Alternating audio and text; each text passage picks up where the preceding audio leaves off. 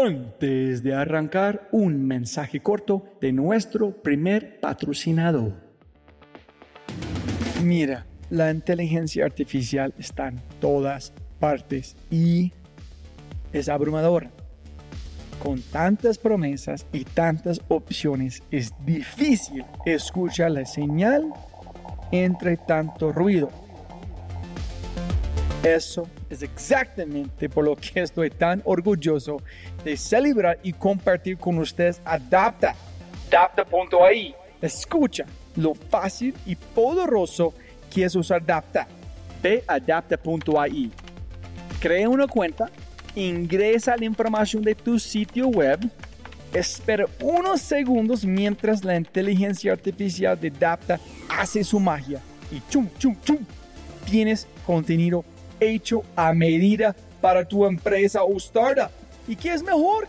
La inteligencia artificial de Dapta sigue produciendo contenido más inteligente mientras más lo usas. Y mejor que eso, esto es solo la punta de un enorme iceberg de lo que Dapta puede hacer. Dapta es fácilmente una de mis herramientas favoritas. Es alucinante. Y solo para los oyentes de este podcast tengo un código especial que les dará el 50% de descuento durante los primeros tres meses usando Dapta. Pruébala ahora en www.dap ta.ai, data.ai. O haz clic en el link en la descripción de este podcast y aplica mi código podcast y crece tu productividad exponencialmente.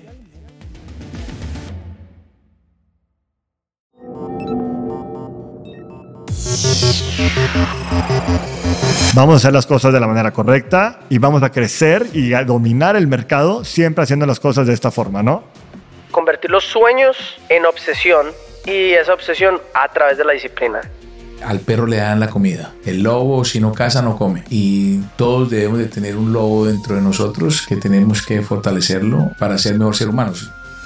La gente ordinaria se atornilla a un puesto, la sobresaliente a una carrera, la extraordinaria a una pasión, la rebelpetuosa no se atornilla a nada.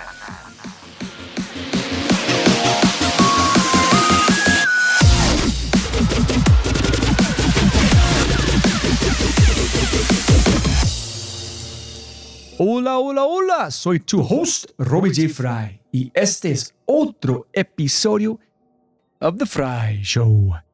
Este podcast es una celebración de personas que no aceptan la vida tal como es. La abrazan, la cambian, la mejoran y dejan su huella en ella. Hoy celebramos y revivimos los mejores momentos de The Fry Show y matamos preguntas del mes de septiembre. Pero antes de empezar...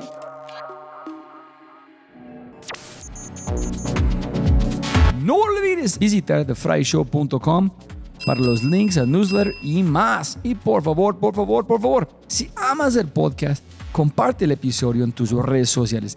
Deja una reseña en Spotify o tu player favorito y cuenta al mundo que The Fry Show es número uno. Y si no es así, castígueme con tus comentarios para mejorar. Con ese dicho, te presento episodio 250 de The Fry Show, lo mejor de septiembre.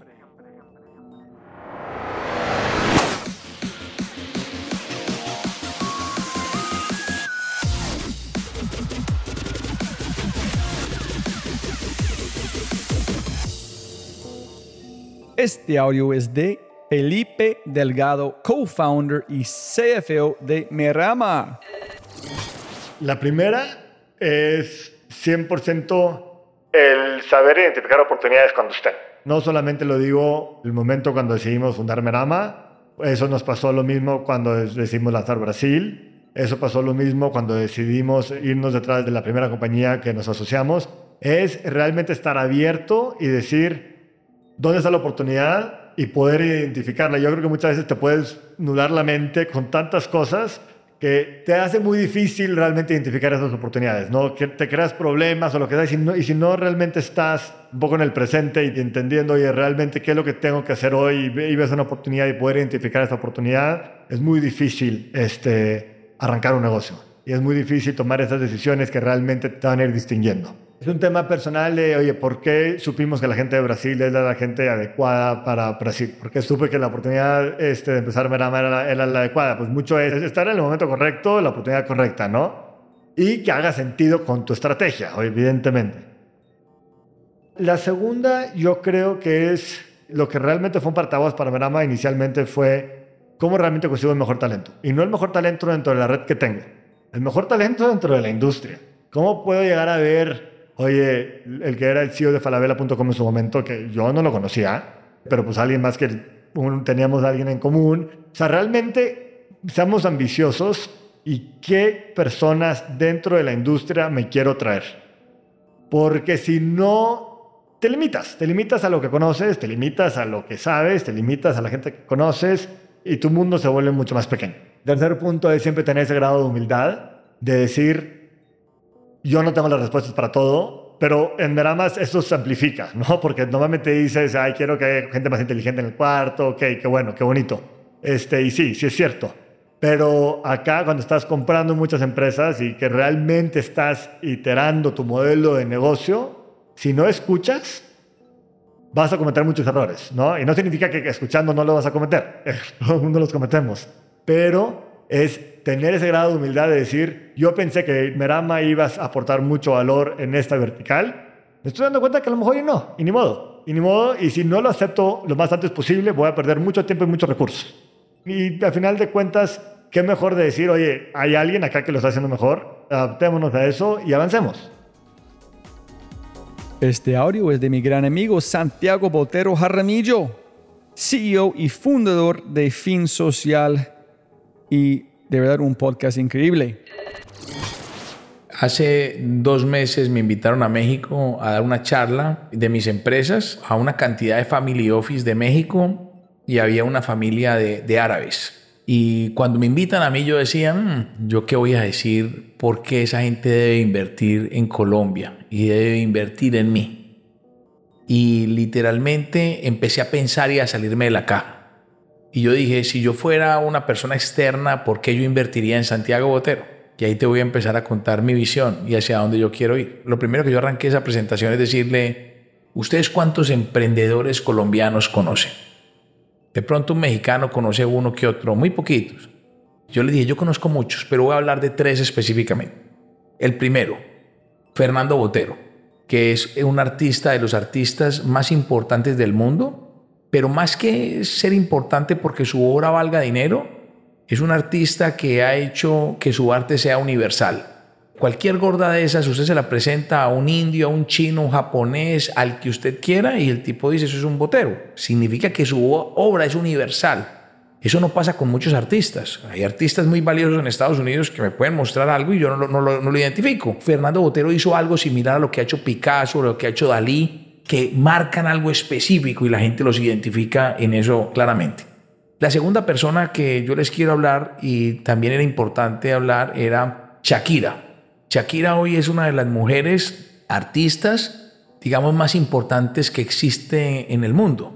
Pero no es a la talla de Maluma, pasó por encima de Maluma y de todos los artistas que vemos que hoy en día producen mucho dinero. Shakira está al nivel de Madonna o de Michael Jackson pero más importante que el dinero y de todas las cosas que ella nos demostró, es que ella nos ha demostrado que los problemas son oportunidades. Nos enseñó que cualquier problema es una oportunidad. Y otra persona es David Vélez. Y empecé a contarlo y decirle que nos mostró que una persona puede ser el tipo más rico de Colombia tratando de ayudar a las personas y creando un tema financiero que sea con experiencia de usuario y decía, ¿qué tenían esas personas en común? Tenían tres cosas, eran perseverantes, eran disruptivos y tenían pasión. O sea, que era muy importante y eso es lo que tenemos los colombianos. ¿Por qué invertir en Colombia? Porque aquí en Colombia esas personas, entonces en Estados Unidos no existen esas personas. Tú sabes que en Estados Unidos hay mucho perro y poco lobo y aquí tenemos demasiado lobo, pero ¿sabes cuál es el problema de los lobos que tenemos nosotros? Que no nos, no, no, no la creemos, no nos la creemos. Nosotros nos quedamos en lo pequeño Por ejemplo, tú qué haces cosas con Bancolombia. Tú sabes que Bancolombia es un banco que debería estar en Brasil, en Estados Unidos, en México, pero luchando por coger mercados grandes. ¿Y sabes a dónde se ha ido? A Centroamérica. A un mercado pequeño. Porque le da miedo. ¿Por qué Bancolombia no ha abierto si lo pudo hacer aquí, lo puede hacer en cualquier parte del mundo? Mira, mucha gente critica el tema de, de Gilinski, el GEA y todo esto que pasó. Pero ¿sabes qué es lo que tiene el doctor Gilinski? Que es importante. Nos ha demostrado a nosotros que piensa en grande. Él ahorita se quedó con Nutresa. ¿Y a dónde quiere ir a llevar a Nutresa? Al mundo entero. Mire, yo ahorita miraba esto y decía, pucha, este señor se llevó una super empresa. O sea, mejor dicho, ese man la va a llevar a otro nivel. Su banco pasa a segundo plano teniendo Nutresa. O sea, quiero decirle que su negocio más importante va a ser la comida.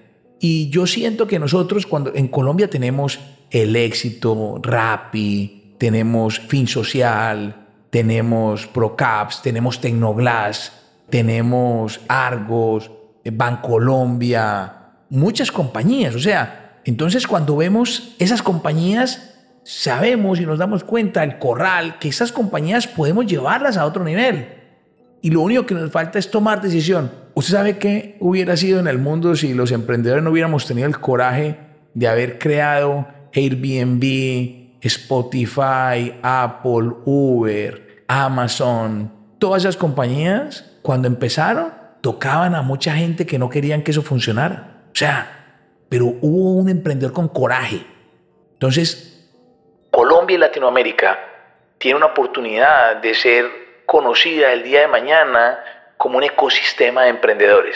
Pero tenemos que creérnosla para ir a conquistar el mundo. Eso es lo que somos nosotros en Colombia. Por eso yo literalmente siento y creo en Colombia. Y creo que hay que invertir en Colombia.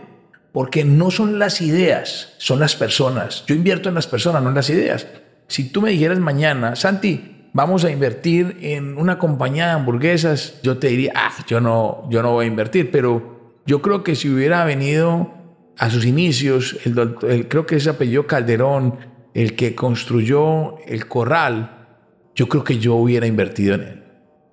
Entonces el problema no es la idea, el problema es las personas. Y ahí es donde tenemos que marcar la diferencia. Eso es lo que, eso es lo que tiene Latinoamérica. Ver gente berraca, emprendedora. Este audio es de Chef Juan Manuel Barrientos, creador y fundador de la cadena de restaurantes El Cielo. Medellín, Bogotá, Miami, Washington y mucho más. Y también acabo de, yo creo, recibir otra estrella Michelin para este año. Entonces, increíble. Una de las cosas que yo he aprendido en los 15 años que he tenido la fundación, en el cielo uno vestido de chaqueta de chef, se aproxima gente de, toda índole, desde una persona normal, de ciudadano, cualquiera de cualquier ciudad, hasta príncipes, reyes, políticos y demás. Entonces una de las cosas que yo siempre he sabido, que además he estado muy inmerso como en muchos temas políticos y diplomáticos durante toda mi vida, a través de la cocina, es que la gente no sabe nada, la gente no tiene ni puta idea de lo que pasa en el mundo, ni cómo el mundo se manda, ni todo el mundo vive ignorante. Entonces, cuando yo empiezo a ver que todo el mundo dice esto y aquello y que las redes sociales y tal y pascual, yo dije, marica, ¿yo por qué tengo que escuchar un montón de ruido de gente que, que no sabe nada? Todos vivimos muchas veces ignorantes de lo que realmente pasa en las políticas del mundo, en lo que realmente, cómo el mundo se mueve.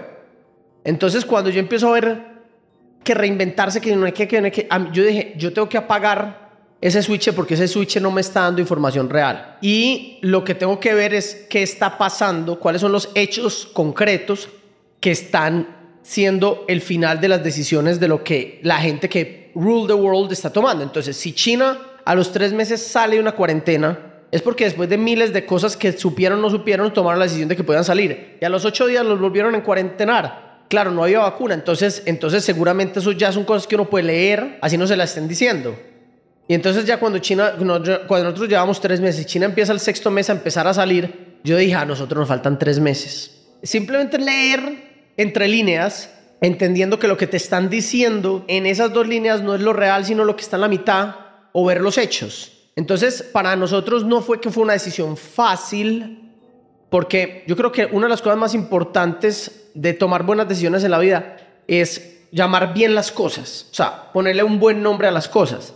Y frente a los problemas, los problemas la gente los ve de una sola forma como un todo. A mí me gusta mucho el pensamiento sistémico y parte de lo que yo he aprendido a entender es que hay dos tipos de problemas. Hay problemas difíciles y hay problemas complejos. Entonces, si yo te digo que te entrego a ti una pesa de 300 kilos, te la pongo aquí y te entrego las llaves de un carro y te digo, vete en este carro hasta Cartagena manejando o levántame esa pesa de 300 kilos. Tú vas a tener que hacer mil, dos mil pequeños movimientos como caminar, abrir el carro, prender la llave del carro, acelerar, reversar, coger un mapa, poner un Waze, tanquear el carro, irte y llegas a Cartagena. Eso es un problema complejo, pero en ningún momento es difícil. Si yo te digo a ti que haces una pesa de 300 kilos, eso es un problema difícil, pero sencillo. Y la gente no sabe reconocer esas cosas. Entonces cuando tú, el ruido te aturde, tú crees que tú tienes un problema y no sabes cómo solucionarlo. Entonces lo primero que tú tienes que saber cuando vas a solucionar un problema es si es complejo o es difícil. Y luego reconocer una cosa que yo también aplico mucho, que es macro patience, micro speed. Macro paciencia, micro velocidad. Entonces, yo tengo que tener un gran sueño y tengo que tener una paciencia para lograrlo. Pero tengo que tener la capacidad de ver cuáles son las miles de tareas y los key points entre esas tareas que yo tengo que lograr y planearlo al revés y luego ejecutar lo más rápido posible cada una de esas tareas. Y ahí sí tengo que tener micro velocidad. Entonces, cuando yo, entre tú más rápido cojas las llaves, entre más rápido bajes las escaleras, entre más rápido te montes al carro, entre más rápido reverses, entre más rápido pongas el Waze, entre más rápido manejes, entre más rápido tanques, más rápido llegas a Cartagena. Entonces tú tienes que tener paciencia durante todo el trayecto, irte respirando y no vas a ir agitado. Ah, voy a llegar a Cartagena. No, tienes que tener paciencia, estar tranquilo en lo macro, que es llegar a Cartagena. Pero todo lo micro lo tienes que hacer rápido. Entonces tú lo que tienes que separar todas las tareas y hacerlas lo más rápido posible, sin desespero. Por eso yo siempre hablo macro paciencia, micro velocidad.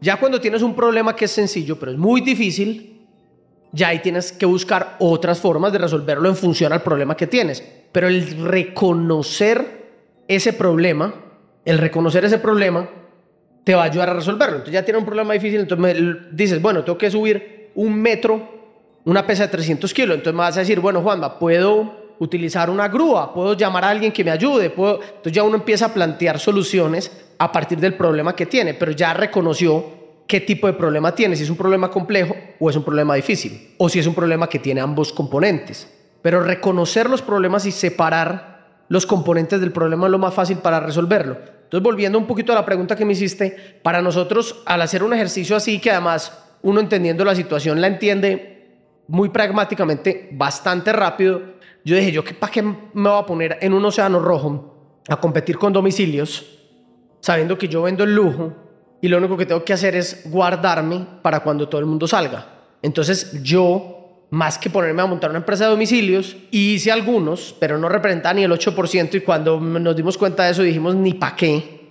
Entonces lo que hicimos fue poner a invernar la empresa y dejamos algunos domicilios por salud mental, para tener algo que hacer, porque como teníamos permisos de, de movilidad, de, de, todo eso, pues decíamos, nos vamos a enloquecer seis meses en la casa, pues salgamos a hacer domicilios, así no ganemos plata para tener algo que hacer. Pero eso no era nuestro core, nuestro core era hibernar y salir con plata para salir solos.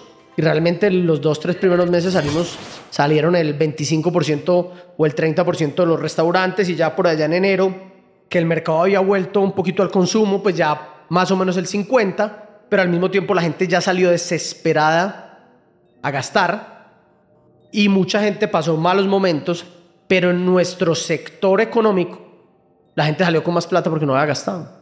Entonces salieron enloquecidos a comprar vinos más caros, menús más caros, ropa más cara. Y eso es un poquito también, eso se ve, porque eso no es una opinión, eso es un hecho. Primero, pues lo puedes ver en las cifras del cielo, pero también cuando ves los estándares de la industria del lujo, te das cuenta cómo el lujo creció después de la cuarentena, porque realmente había mucha gente con plata ahorrada y con una disposición al consumo porque dijo, YOLO, pues, o sea, you only live once, entonces pues me voy a comprar el bolso que quiero, el viaje que quiero o el restaurante que quiero. Este audio es de Juan Pablo Velázquez, CHRO de Fives y autor del libro increíble Rebeldes y Respetuosos. La historia de la puerta en 3M es que cuando entro a trabajar en 3M, 3M las oficinas quedan en la calle 26 en la avenida El Dorado. Mucha gente cuando llega al aeropuerto suele verlas porque son unas oficinas de ladrillo muy grandes. Los primeros días cuando yo llego a la oficina me llama mucho la atención que no veo a nadie entrando al edificio de la empresa y pues yo llegaba a la hora que en teoría llegaba todo el mundo.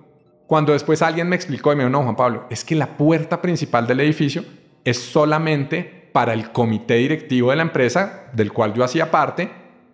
El otro 99% de las personas tienen que entrar por lo que yo llamaba la perrera, que es la puerta de atrás, donde hay guardias de seguridad, donde requisan los paquetes de las personas, donde revisan a la gente que va entrando y donde la gente tiene que pasar un puesto de control. Y yo, no, o sea, mi cerebro de verdad que me costó mucho trabajo entenderlo, pero dije, bueno, voy a ser respetuoso voy a entender si es que esto es una política corporativa. Entonces hablé con mis pares de México, de Brasil, de Centroamérica, de Cono Sur, y les pregunto, oigan, ¿esto es normal? ¿En sus países pasa lo mismo? Y todos me dijeron, no, ¿cómo se te ocurre?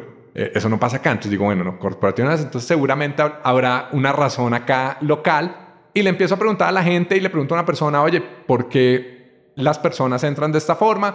Y alguien me dijo, no tengo la más remota idea. Strike 1. El segundo me dijo, ¿sabes qué? pues la verdad siempre ha sido así, strike 2.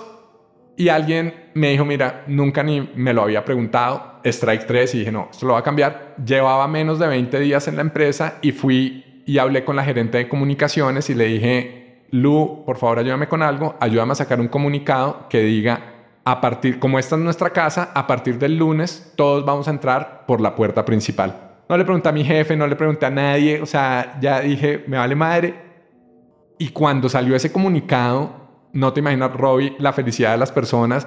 Yo pensé que a la gente le iba a gustar, por supuesto, porque pues era algo bueno, pero no me imaginé que le fuera a tocar tanto el alma a la gente y las personas yendo a mi oficina y a la oficina de las personas de mi equipo a decirles lo que ese gesto les significaba. Y me ratificó algo que ya había visto en otras partes, pero que ahí fue demasiado evidente. Y es que muchas veces las mejores estrategias de bienestar y de clima organizacional no cuestan un centavo, sino que están asociadas más a la inclusión, a ese sentido de pertenencia, a tratar a la gente con respeto y a cerrar esos puentes que hay volviendo a la pirámide con el Olimpo y demás. Y, y bueno, esa, esa, fue una experiencia también muy enriquecedora. Después hicimos un montón de cambios, eliminamos los parqueaderos, que también había unos parqueaderos especiales para vicepresidentes y gerentes.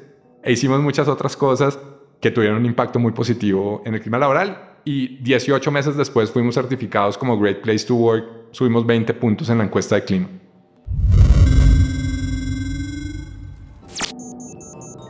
Un mensaje rápido de nuestro startup quinto y de regreso al programa. Un anuncio especial. Sí, sí, sí, sí. Hemos lanzado un nuevo podcast y se llama Matamos Preguntas. Una o un invitado espectacular. Una pregunta y una conversación llevada hasta el final. Para matar la pregunta, hablemos de todo Temas como innovación, emprendimiento, liderazgo, growth, ciberseguridad, agilidad, experiencia del cliente y mucho más. Con cada invitado o invitada hacemos una inmersión profunda en una pregunta y luego la editamos a menos de 18 minutos de perfección. Tu contenido corto de alta calidad y alta frecuencia para mejorar tu vida. Encuéntranos en tu player favorito como Matamos Preguntas y empieza tu recarga cognitiva.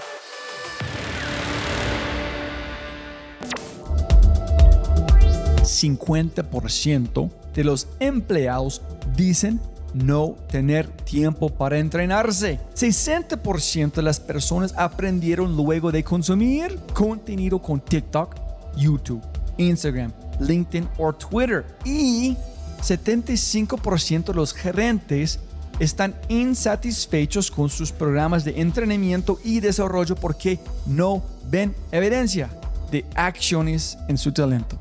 Por eso creamos quinto, cambio de compartimiento en tu empresa con evidencia en menos de 30 días. Y todo en una experiencia más rápida que tomar una taza de café. Si quieres despertar la mejor versión de tu talento en temas como innovación, agilidad, liderazgo y mucho más, ingresa a www.quinto.ai para agendar una cita y libera el potencial de tu talento. K-I-N-N-T-O.ai Quinto.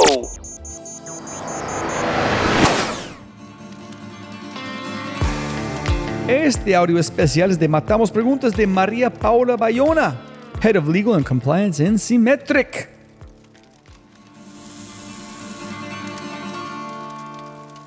Pienso que el éxito de construir un mindset en donde las personas no le tengan pereza a tener estas conversaciones de seguridad, de compliance y a ceñirse a, a la seguridad es justamente pudiendo encajar el compliance dentro de cada uno de los procesos. ¿Y a qué me refiero con esto? Cuando nosotros construimos, realmente nos sentamos con cada equipo para no solamente identificar sus riesgos e implementar controles, sino para entender cuál es el pain point de este equipo y así entre todos poder construir algo que tanto de nuestro lado funcione como del lado de ellos.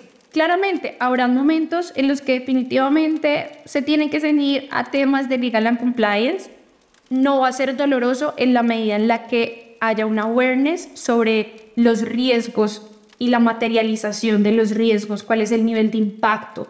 Yo pienso que las áreas de legal and compliance a veces se quedan muy en el letargo de la construcción de la documentación, en la construcción de las matrices de riesgos, en, en sentarse a hacer su trabajo y no en entender realmente por qué a las otras áreas les está dando pereza esa interacción, ¿sí?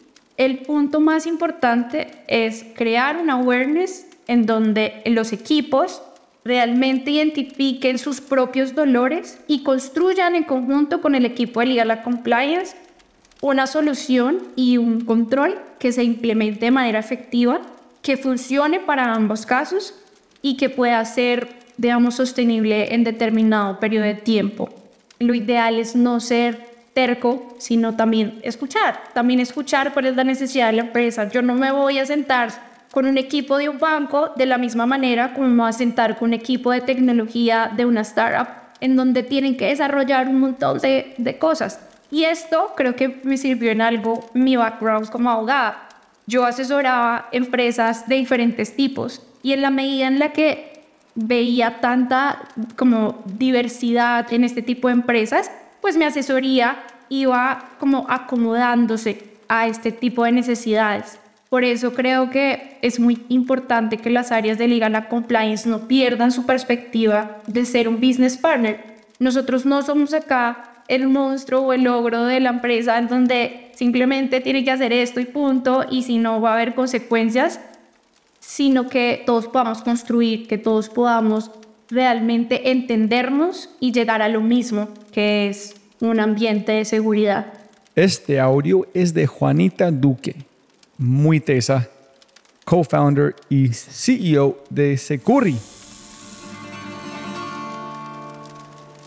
Te tengo una historia. Aquí pasó que esto fue también hace poco, que lograron hacer phishing, phishing a una persona al robarse su voz, su tono de voz, para poder utilizarlo y hackear un sistema de seguros. Es decir, lograron robarse información de la persona haciéndose pasar por esa persona para tomar su formación de seguros y cambiar el cierto tipo de pago. El ataque a qué quedó, la persona quedó muy grave, pero lo que dices tú aquí, el ataque grande fue que, ¿cómo así que, se, que lograron utilizar mi voz? Ya sabemos que en este momento hay sistemas buenísimos que yo puedo utilizar para cambiar mi voz, o por ejemplo yo grabo mi voz, pero ya nos, lo que están haciendo no solamente es, por ejemplo, que te llamaban y te decían, Juanita, hola, ¿tú dónde vives? ¿Cuál es tu número de tarjeta? Y trataban de robarse esa información mía. Ya están siendo lo suficientemente inteligentes para hacerme preguntas y grabarme estas respuestas, o estar suficientemente tiempo hablando conmigo para poder utilizar mi voz y poder hackearme a mí. Lo que puedo contar de esta historia es que llegaron los Fishers y fue una llamada con la persona. A la llamada a la persona, lo que hicieron fue una llamada de ventas, donde lo que hacían es hacer preguntas para yo no contestar un sí o un no, sino hacer preguntas abiertas para poder tomar la más posible información de mi voz. Que yo contara a usted, ay, ¿usted por qué no quiere esto? Y que, que lograran, es decir, que, que lograran abrir mucho más mi conversación. Y segundo, lo que estaban haciendo es tomar un sistema que está aquí un sistema donde iban guardando lo que es la voz, que eso se puede hacer ya con muchas inteligencia artificial para ya poder utilizarla en un futuro. Entonces, ¿qué pasó aquí? Era un sistema de ventas que cada vez no se dejaba colgar, no dejaba que la, era una persona muy astuta de phishing que no dejaba que la persona colgara y cada vez hacía preguntas más grandes, donde podía utilizar muchas más palabras para poder hackear. Tomaron primero lo que era la voz para poder construir oraciones que fueran, cuando llamaran a este sistema de seguros, se hicieran pasar como, eh, como ese individuo y ya que tenían este tipo de información grande, se habían logrado robar por phishing eh, lo que era su, su información de, esta es mi cuenta de seguros, tengo esto abierto, pero ya con la voz lograron decir, no, tengo este problema, llamar varias veces, si es Juanita, verifiquen mi voz, y con esto lograron meterse y hacer el problema. ¿Y cómo fue la llamada? Fue, estamos llamándola de esta parte de seguros, porque este es el número de su cuenta. Queremos confirmar que si usted quiere comprar más seguros, es decir, eran términos de venta. La persona confirmó que era su número, confirmó que era su clave. Y cuando empezaron a hacer preguntas abiertas, ahí fue cuando lograron robarse la información. Entonces pasó ese tipo de temas que ya no es solamente que yo tengo que cuidar lo que son información financiera, que es lo que la mayoría de ataques, por ejemplo, no compartan su clave bancaria si lo llaman por teléfono. No compartan tu cédula, no compartas tu, para los gringos el social security number, no se comparta porque te pueden hackear. Ya es, ten mucho cuidado porque con esto ya cada vez están, con la tecnología muy buena que se está creando, están creando mecanismos nuevos para poder robarse mi identidad. Esta última historia es, nosotros ya como seres humanos, lo que es nuestra identidad se está transfiriendo al mundo de la tecnología. Es decir, ya que tenemos esta inteligencia artificial, ya que cada vez estamos utilizando más lo que llamamos biometría, que aquí quiero hablar por ejemplo lo que es voz, para poder utilizarlo como factor de autenticación en muchos lugares. Pero aquí es adicional, ya se están, los atacantes se están volviendo tan expertos en que están logrando no solamente decir, compártame su información de tarjeta de crédito, sino que se están metiendo por otros tipos de mercados, como lo que fue seguros, para poder robar información. Segundo, ya nuestra biometría es un mecanismo de ciberataque, porque ya lo que están haciendo, por ejemplo, utilizando inteligencia, lo que son videos, lo que son voz, se está pudiendo replicar mucho más fácil. Entonces, con los phishing tenemos que tener cuidado qué tanto compartimos y qué tanto podemos verificar qué es la otra persona que me está llamando para poder compartir no solo información, sino mi identidad. Este audio es de mi gran amigo, el profe Daniel Moreno Gallego, ex director de Marketing Hatsu y director de Marca Universidad EAFIT.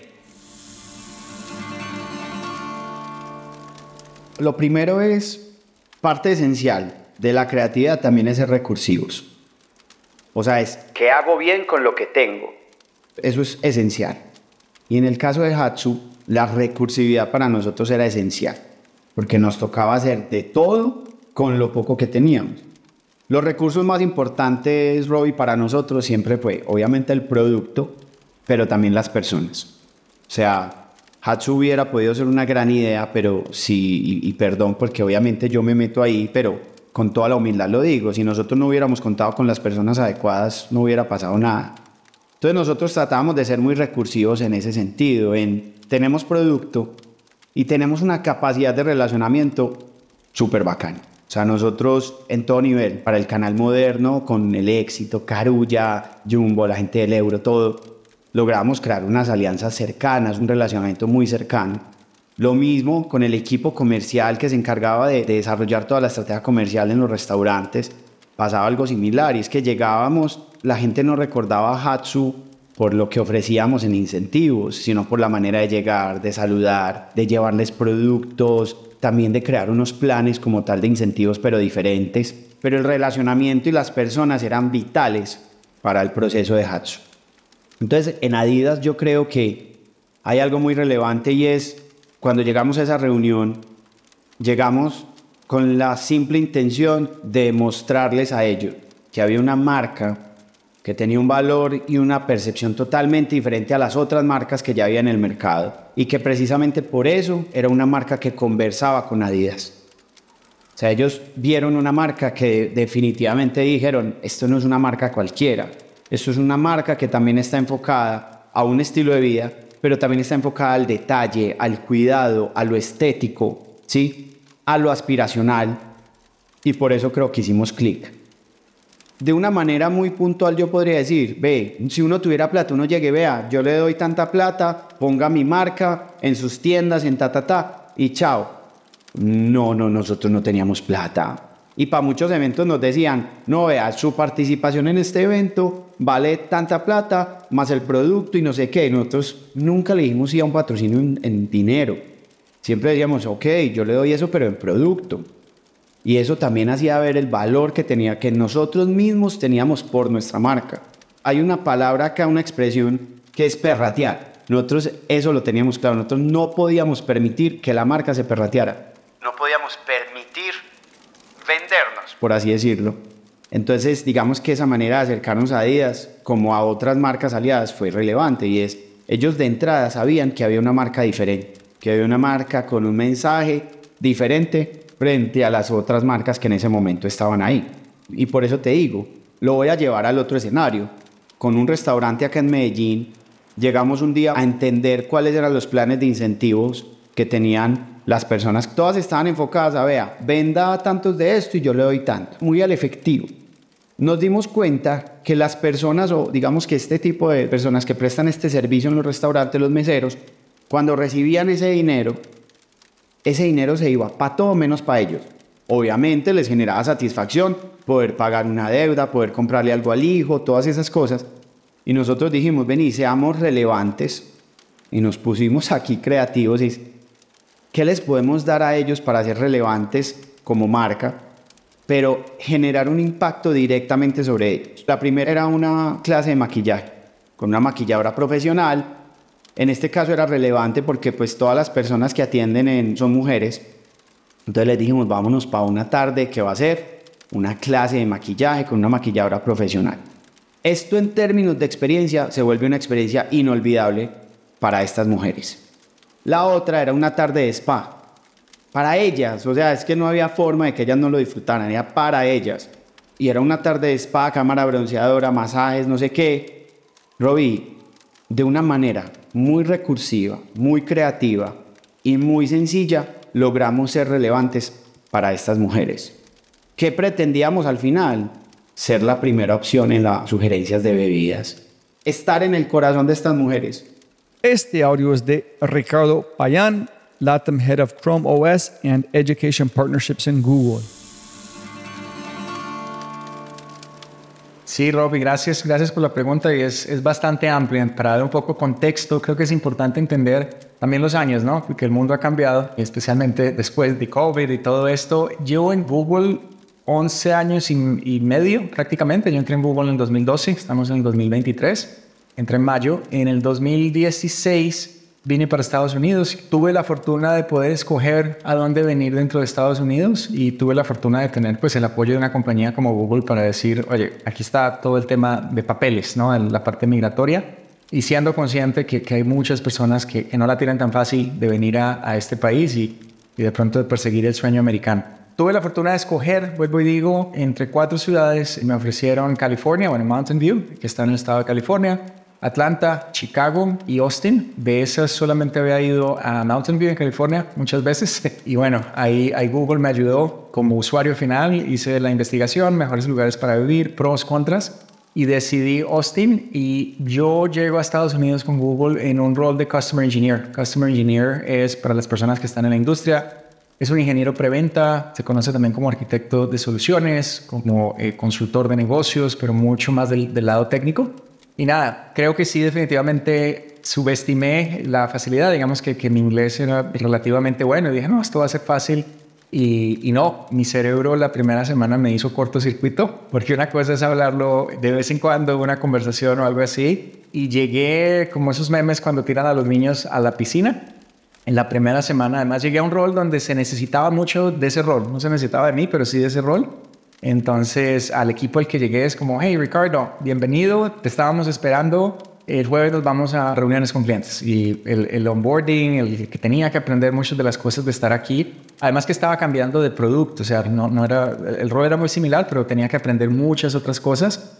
Entonces, para contestar tu pregunta y volviendo a esto, sí hubo un doing business que subestimé. Para dar contexto de esta situación, yo llegué un lunes y básicamente, bueno, tuve una semana ahí de acomodarme, buscar dónde vivir, el todo, ¿no? Todo lo que uno, vuelvo y digo, minimicé, subestimé, conseguir un carro. Aquí el transporte público en, en Texas es nulo, entonces tienes que moverte en algo. Pero me dicen, el jueves nos vamos y yo era responsable de US Central, ¿no? Digamos que tiene las dos costas, oeste, donde está California, Seattle, eh, el este, la costa oriental si quieres, donde está Nueva York, Miami, Florida. Y tienes el centro. Y esa línea muchas veces difusa, bueno, ¿dónde, dónde acaba el, el, el west, dónde acaba el este, el oeste y dónde empieza Central? Pues en mi compañía fueron muy, muy agresivos y yo tenía una presentación que decía que pasé de cubrir 15 países en América Latina a cubrir 15 estados en los Estados Unidos. Terminamos en una presentación súper importante, estratégica para cerrar un negocio grande en Atlanta, que no era Central, pero eh, digamos que los headquarters estaban allá, la compañía principal. Yo era el preventa, digamos, en su momento, y me dice el vendedor, el account manager, me dice, mira, esta es la agenda, tenemos un EBC con el cliente, tenemos que ver temas tan variados como inteligencia artificial, big data, temas de DevOps, o sea, temas técnicos, técnicos. Y yo pregunté, bueno, ¿y cuánto tiempo hablo yo? Mi respuesta asumía que era una o dos horas, era prácticamente siete horas, después había cena. Entonces, claro, yo empecé a, a completamente síndrome del impostor, ¿qué hago acá? Porque estoy presentando, tomé la decisión equivocada. Y bueno, preparando esto, ya al final del último día dije, no más, no me estreso más, ya lo que fue fue, no, es como para prepararse para un examen muy grande, ya no voy a poder embutir todo el contenido, toda la información tan rápido y me despreocupé un poco y utilicé algo que pienso yo que he logrado utilizar bien durante mi vida, que es el humor, ¿no? O sea, el humor ayuda mucho a, calmar. No, no, no te digo que sea súper gracioso, pero el humor, digamos, de descongelar ciertas situaciones incómodas, ¿no? Llegué a la presentación, eh, había C-level executives, estaba el CIO, estaban varias personas de muy alto nivel, vicepresidentes, y bueno, yo me paro a hablar, me presentan, y bueno, básicamente, además ocurre algo, Robbie, es cuando tú entras a presentar y eres un empleado de Google, eh, ya, ya, sobre todo antes, ¿no? Es como que, wow, estás en Google, tienes que ser súper inteligente. Eres súper, súper inteligente, descréstame. Pasa mucho esa situación. Entonces, sentí eso también allá. Es, oh, hoy, hoy, vamos a aprender mucho, qué bueno que estén acá. Y además tú eres la persona técnica, nos vas a resolver todas las inquietudes. Y nada, simplemente abrí con una conversación y dije, ok, y, siendo muy vulnerable también, dije, llevo una semana en este país les agradezco mucho el tiempo, pero quiero advertirles que si en cuatro o cinco horas aquí después de hablar yo empiezo a hacer, hablar cosas sin sentido, es porque mi cerebro entra en huelga y no está conectando el español con el inglés. Al final, y para resumir, salimos a cenar y, y, nada, el mismo CEO me dijo, no, no te puedo creer que lleves aquí una semana, muy bien la presentación, todo muy bien. Y bueno, eventualmente fue un cliente que logramos llevar a la nube con, con Google. Este audio es de Juan David Ruiz, founder y presidente at Lean Institute Colombia. yo puedo comenzar con una historia que nos ocurrió a nosotros hace unos 4 o 5 años con un cliente, una empresa colombiana multilatina en el sector de agro. Resulta que la historia comienza porque es un gerente muy curioso que tenía muy buenos resultados, incluso con constantes comparaciones con otros países y observando todo el tiempo el desempeño operacional que ellos tenían. Entonces el gran desafío aquí era, tenemos que ir a hacer algo, ayudar, acompañar con algo aun cuando tienen muy buenos resultados. Y resulta que este gerente nos llamó porque él se le ocurrió que Lean era el camino. Y efectivamente él necesitaba tener costos más competitivos, necesitaba tener mejores productividades, mejores eficiencias, pero quería ser mejor. Y él ya estaba logrando eso. ¿Qué quería decir eso? Que todo lo que utilizaba lo tenía a unos niveles muy óptimos cuando se comparaba con la industria o incluso con unos de sus competidores. Cuando aplicamos algunas técnicas y conceptos Lean en ese, en ese caso y en esta historia, pues lo primero y el principal aprendizaje que yo recuerdo es lo valioso que tiene Lean en cuanto a sus principios, porque Lean tiene una cantidad de principios, conceptos y herramientas. Y aquí lo clave es poder tener todo eso sobre la mesa. Y el primer principio que Lean nos brinda es identifique lo que significa valor para el cliente. Y cuando preguntamos en esa gerencia quién era el cliente, pues no había respuesta. Incluso nos dijeron, no, pues es que el cliente es mi jefe. ¿Cómo así que el jefe? No, es que el cliente es este, porque yo hago informes, porque yo hago una cantidad de cosas. Y recuerdo mucho, esto es una operación logística de muchos equipos de tractomulas que están distribuidos en una zona geográfica extensa y que todo el tiempo tienen que tener producto para que una fábrica reciba ese, ese producto de manera constante. Esa fábrica no puede parar. No puede parar. Entonces, Él buscando eficientar, pues él mantenía todas sus tractomulas, sus vagones llenos de producto. Pero cuando aplica el principio Lean, pues se da cuenta que lo que al cliente le interesa no es tener una cantidad de producto atrás de su fábrica esperando a ser procesado, sino que él nunca se pare. Y cuando vemos eso, aplicamos el principio Lean, empezamos a entender los flujos de valor y se empieza a dar cuenta que empiezan a, a sobrar tractomulas, que empiezan a sobrar máquinas, que empiezan a sobrar herramientas, vagones, una cantidad de cosas de toda la cadena de valor. Y era increíble, ¿por qué? Porque todo el mundo se asustaba y el gerente, como ya tenía cierto conocimiento del Lean y confiaba en el tema, decía, listo, entonces paren las tractomulas y déjelas a un lado, no las utilice. Ah, pero es que la eficiencia se va a caer. Y entonces ahí es donde va el aprendizaje. Lean no necesariamente es eficiencia y productividad. Lean es un pensamiento que ponemos en práctica para generar más valor al cliente. Como consecuencia, yo voy a ser más productivo y voy a ganar mucha más productividad ese fue como el punto de partida y, fue muy duro para las personas porque todo el mundo estaba acostumbrado a que sus recursos deberían ir al máximo y a tope para ser muy eficientes. Y resulta que ese es el concepto que siempre nos han vendido desde la universidad, el eficientismo, el reduccionismo, el taylorismo un poco, y ponga toda la máquina a funcionar. Pero aquí yo te hago una pregunta incluso. Normalmente nosotros consumimos servicios, productos, vamos a cine, compramos tiquetes. ¿Cuándo nosotros, cada que consumimos un producto de esos o vamos a un supermercado, levantamos la mano y decir, oye, ¿cómo está tu productividad? O tu eficiencia. Supón que vas a un banco, a cualquier banco en Colombia o en Latinoamérica y vas a preguntarle al, al señor que te atiende si está bien la productividad o la eficiencia. No te importa, no te interesa. ¿Qué es lo que ocurre? Que nos hemos acostumbrado a hablarles a los clientes en términos de eficiencia y de los procesos malos que tenemos adentro. Lean tiene que ver con el valor. ¿Y el valor es qué? Servicio, atención inmediata y que me resuelvan problemas. Lean es resolver problemas. Este audio es de Viviana Quintero Salgado, asesora técnica en Aulas de Paz, Universidad de los Andes y Asociación Grupo Opciones. Un tema que es muy recurrente en los contenidos que consumen los niños, niñas y adolescentes, sobre todo a través de Internet. Una cosa que ha empezado a pasar, sobre todo después de la cuarentena, es que los niños empezaron a acceder a plataformas y contenidos a edades cada vez más tempranas.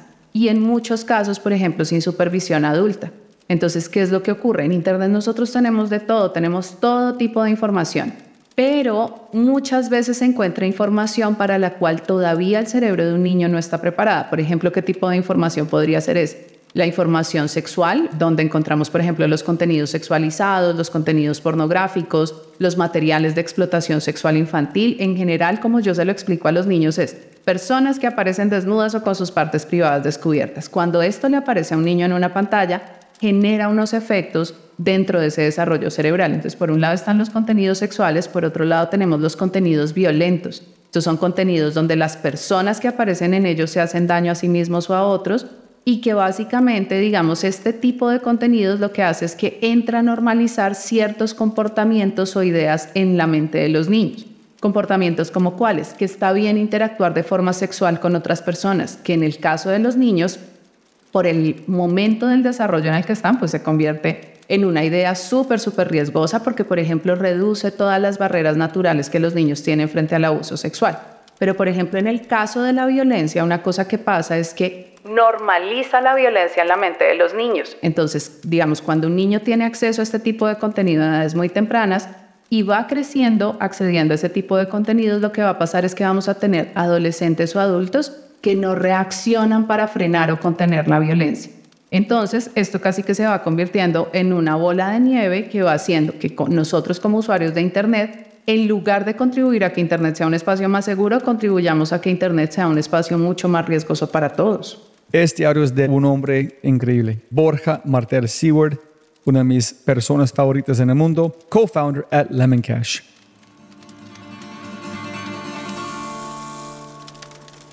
Los celos, el rencor, el odio, son todas cosas que sentimos hacia lo externo. No podemos estar rencorosos contra nosotros mismos. Es muy raro que también nos odiemos a nosotros mismos. Puede pasar, pero eso es una situación muy delicada. Fíjate que todas estas cosas negativas en general son en base a factores externos. Por eso, digo, como que me siento muy afortunado y estoy muy contento de como haber llegado a este pensamiento, ¿no? De actuar desde la positividad y el acto de la positividad es enfocado en uno o en lo que uno está haciendo, no es en el otro. Siempre los mejores, los más grandes guerreros, filósofos, emperadores, ejecutivos, emprendedores, todo, siempre los más grandes, fíjate que ellos siempre continuamente dicen que ellos se quieren desafiar a ellos mismos. Ellos se quieren superar a ellos mismos. No están con el tema de la destrucción del otro, están con la superación de uno. Y eso, para mí, me pueden catalogar como loco, como lo que vos quieras, pero para mí, eso, el universo, lo devuelve de alguna forma, en el formato de suerte. Pero a mí no me parece casualidad que de la gente más exitosa, siempre hay gente que está buscando superarse personalmente o que su compañía sea cada vez mejor, siendo ellos el benchmark, ¿no? Y que tengan siempre este approach de nosotros siempre cada vez transformarnos en algo mejor o ser cada vez mejores, o la superación personal, o que puede ser de una persona, de una empresa, de una institución, de lo que sea, pero las cosas más exitosas he visto un patrón de que es que buscan la superación individual, personal, y no buscan la destrucción del otro. Y generalmente las compañías exitosas que aceptan que son su competencia, de hecho, las mejora personal, ¿no? Te hace, te lleva a, a ser mejor, te lleva a moverte más, te lleva a esforzarte más, ¿no? O sea, las mejores personas son las que saben competir porque saben que su competencia, si la utilizan bien, lo va a ayudar a uno mismo a superarse personalmente, a uno mismo a elevarse, a ser cada vez mejor. Las mejores empresas canalizan esa energía para superarse ellos personalmente. Hay un dicho que nos dijo uno de nuestros mayores inversores en Lemon, eh, Afonso Campos, que una vez nos dijo, los perdedores piensan en los ganadores y los ganadores piensan en ganar. Y es prácticamente eso. Y yo recién ahora lo puedo entender bien. Yo siempre lo, adopté y lo entendía parcialmente, pero no lo entendía completamente. Y hoy creo que lo entiendo muchísimo más, no completamente todavía. Los perdedores piensan en los ganadores y los ganadores piensan en ganar. ¿Por qué? Porque el que está ganando quiere ganarse a él mismo. Y como ya tiene un estándar tan alto, sigue mejorando y mejorando y mejorando y mejorando. Usain Bolt.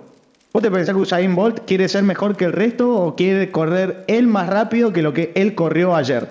Los perdedores piensan en los ganadores y los ganadores piensan en ganar. Messi lo mismo, Messi lo que más quería subir era ganar la Copa del Mundo y dejó todo para ganar la Copa del Mundo y siguió intentando, a pesar de haber renunciado, a pesar de haber seguido la selección, a pesar de haber perdido tantas finales, él tenía un instinto de superación, él quería ganar él la Copa del Mundo y le metió y le metió y le metió y le metió y le siguió metiendo y perdió una final y dos finales y tres finales y cuatro finales le metió hasta que ganó. Pero Messi no quería ganar por francés hijo de puta, alemán hijo de puta. Messi quería ganar porque él quería ganar ese título. Y lo encaró de un mindset positivo, imagínate. O sea, y se repite, todos estos patrones se repiten y se repiten y se repiten. Y vos te pensás que Elon Musk, él quería destruir a la NASA o él quería o estaba enfocado en mandar al humano a Marte. Está enfocado y está enfocado en mandar al ser humano a Marte. Y al tipo no le importa lo que haga ni la NASA, ni Jeff Bezos, ni, ni nadie. A él le importa de que SpaceX puede hacer todos los días así. Y eso es actuar de los principios, de los valores, de los sueños, de la positividad, de decir, vamos a llegar a Marte. Y entonces es un patrón que se ve, se ve y se ve. Este audio es del maravilloso Alexis Parjane, CEO and founder at 99 Minutos.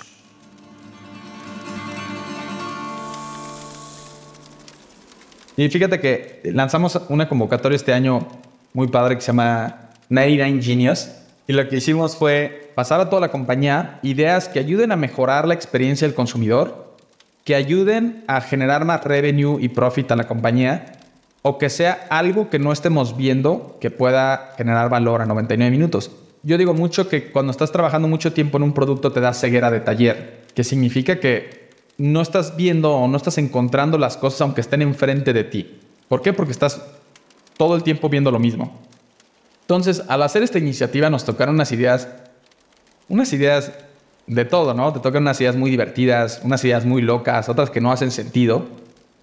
Pero al final, la persona que ganó, que incluso creció de nivel y se volvió owner de su propio producto, tuvo una idea que era tan obvia y decíamos, es que eso todo el mundo ya lo había pensado, pero ¿por qué no lo hicimos? No, pues no lo hicimos porque no había owner, porque estábamos pensando que si lo hacíamos iba a ser fracaso. Para hacerte el cuento corto era, ¿cómo hacemos un delivery paperless? No generes guía, no imprimas guía, no tengas una impresora en tu casa. Para nosotros era obvio que teníamos que hacerlo, pero era demasiado complicado llegar allá que solo el pensar en hacerlo nos daba flojera. Y esta persona llegó, puso la idea, puso la ejecución, puso todo el resultado, puso cómo nos iba a ahorrar, cómo lo iba a hacer. Lanzamos el producto y digo, wow, es que lo logramos, ¿no? Lo logramos, lo logramos y lo logramos gracias a ella. Y fue una idea que por una iniciativa que le dimos la apertura al equipo 99 minutos a opinar, a darnos sus ideas, además de un bono por el que ganara. Y eso fue algo que pues, creó como una cultura de emprendedorismo en, en 99.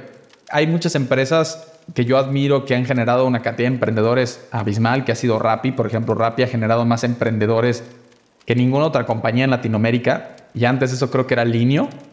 Pero pues como que me encantaría que 99 minutos genere emprendedores, ¿no? Y, este tipo de iniciativas pues son, son esas que te avientas, te arriesgas a hacer algo con la idea de que puede haber una crítica detrás y tienes que quitar ese miedo de que va a haber una crítica o puede haber un pushback o de que no vayas a ganar, ¿no? Y ya solo, ya solo subir, levantar tu mano y generar una idea, ya para nosotros es un acto de valor. Como siempre, siempre puedes ganar más plata, pero no más tiempo. Muchas gracias por escuchar. De verdad, muchas gracias. Espero que hayas aprendido algo, te hayas inspirado y te sientas con ganas de hacer algo imposible. Pero antes de terminar, realmente me encantaría escuchar de ti. ¿Qué invitados quieres que invite?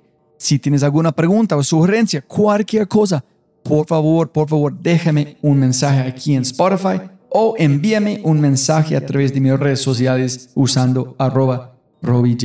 Además, no olvides, por favor, escuchar nuestro otro podcast, Matamos Preguntas, tu contenido corto, de alta calidad y alta frecuencia. Todo para mejorar tu vida. Si disfrutaste este podcast, mira lo que las empresas están haciendo para llevar a su talento a tomar acciones pequeñas y obtener resultados grandes. Únete al Mindset Revolution. Ingresa a www.quinto.ai para probar Quinto gratis por una semana. Quinto.ai. www.kinnto.ai. Quinto. Siempre puedes ganar más plata, pero no más tiempo. Chau, chau, chau, chau.